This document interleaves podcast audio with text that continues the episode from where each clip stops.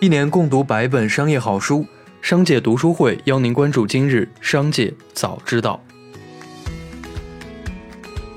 首先来关注今日要闻。二十日早间，市场突然流传一份市场监督管理总局价监竞争局发布的关于召开白酒市场秩序监管座谈会的通知。随后，多家名酒企业表示，公司确有人员前去参会。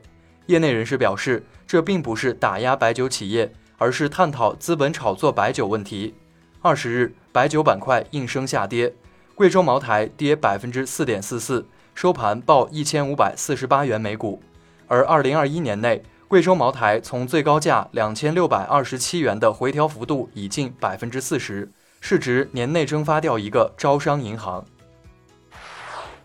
近日，有网友爆料，联合利华公司旗下的梦龙冰淇淋中外用料不同。对此，联合利华全球副总裁曾希文表示：“中国用的是复原奶，是奶粉加水；欧洲用的是水加浓缩奶。欧洲鲜奶难以运到中国来。”专家表示，植脂的价格相对乳汁更便宜。用奶粉复原的奶，在蛋白含量和浓缩奶一致的情况下，二者价格相差三千至四千元每吨。一起来关注企业动态。呷哺呷哺创始人、董事长贺光启表示。呷哺呷哺部分门店存在严重的选址错误，从而导致亏损。对此，决定关闭两百家呷哺呷哺亏损门店。同时，关于近几年呷哺呷哺的客单价持续走高的声音，贺光启也回应称，将继续走大众消费路线，客单价保持在六十元以内。在门店布局方面，呷哺呷哺将向二三线下沉市场持续扩张，新一代的门店也仍以单锅和吧台为主。八月十九日，市场消息称，恒大集团正在与小米集团商讨出售其电动汽车部门百分之六十五的股份。针对上述传闻，八月二十日，恒大集团官网发布声明称，恒大汽车在战略股东引进过程中，曾与小米集团有过初步交流，并未深入洽谈推进。随后，小米公司发言人表示，截至目前，小米集团的确与来自各方面的造车团队交流洽谈。但并未做出任何合作意向的决议。八月二十日午间，鞍钢股份公告称，鞍钢集团将对本钢集团实施联合重组。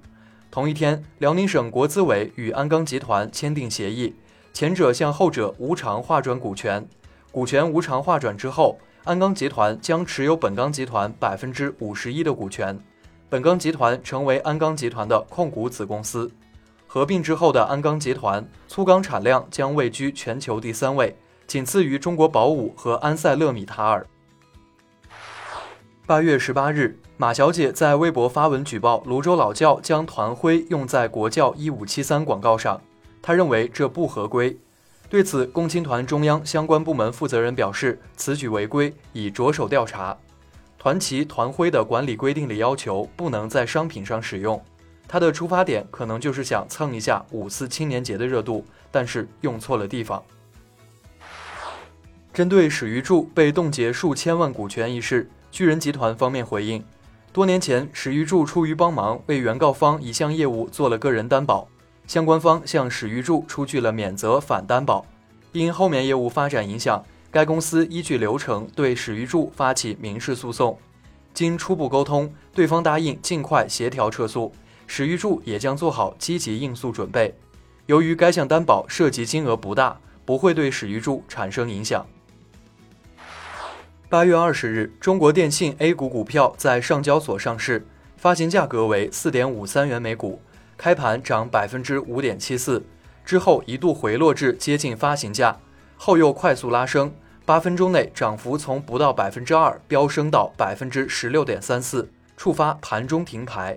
恢复交易后继续拉升，截至今日收盘，股价涨百分之三十四点八八，报六点一一元每股，成交金额达二百零一亿元，总市值五千五百八十亿。八月二十日，关于恒瑞医药大幅度裁员的信息在网上流传，对此，恒瑞医药回应称，二零一八年以来，公司进入国家集中带量采购的仿制药重选十八个品种。中选价平均降幅百分之七十二点六，对公司业绩造成较大压力。为此，公司围绕精兵简政、资源整合、加强管理、提质增效十六字方针，推进运营改革，加速转型升级。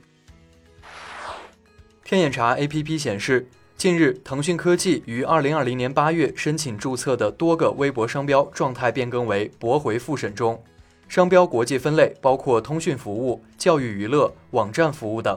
值得一提的是，今年七月，腾讯再次申请注册微博商标，当前该商标状态为等待实质审查。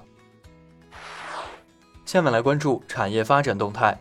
八月二十日。十三届全国人大常委会第三十次会议表决通过了关于修改人口与计划生育法的决定。修改后的人口计生法规定，国家提倡适龄婚育、优生优育，一对夫妻可以生育三个子女。国家采取财政、税收、保险、教育、住房、就业等支持措施，减轻家庭生育、养育、教育负担。据科技部网站消息。科技部办公厅拟面向各有关单位和广大科研人员开展颠覆性技术研发方向建议征集工作。本次建议征集瞄准经济社会高质量发展的重大科技需求，强化问题导向和目标导向，突出颠覆性、技术突破性、产业变革性、巨大市场潜力等特性。重点征集可能在未来一段时间内产生重大突破，并能够带来产业升级换代。或具有巨大市场潜力的颠覆性技术。最后，我们来关注国际方面。八月十九日，韩国地方法院下令强制执行日本三菱重工业公司资产，以赔偿第二次世界大战期间遭强征的韩国劳工。日本政府则警告，这将使日韩关系陷入非常严重的局面。丰田汽车称，受疫情等引发的零部件供应不足影响。将对本月下旬到九月份的生产做出大幅调整，全球减产规模达到约三十六万辆。据报道，减产规模达到原生产计划的四成，但丰田表示，本次大规模停工不会影响全年的生产计划。以上就是本次节目的全部内容，感谢您的收听，我们明天再会。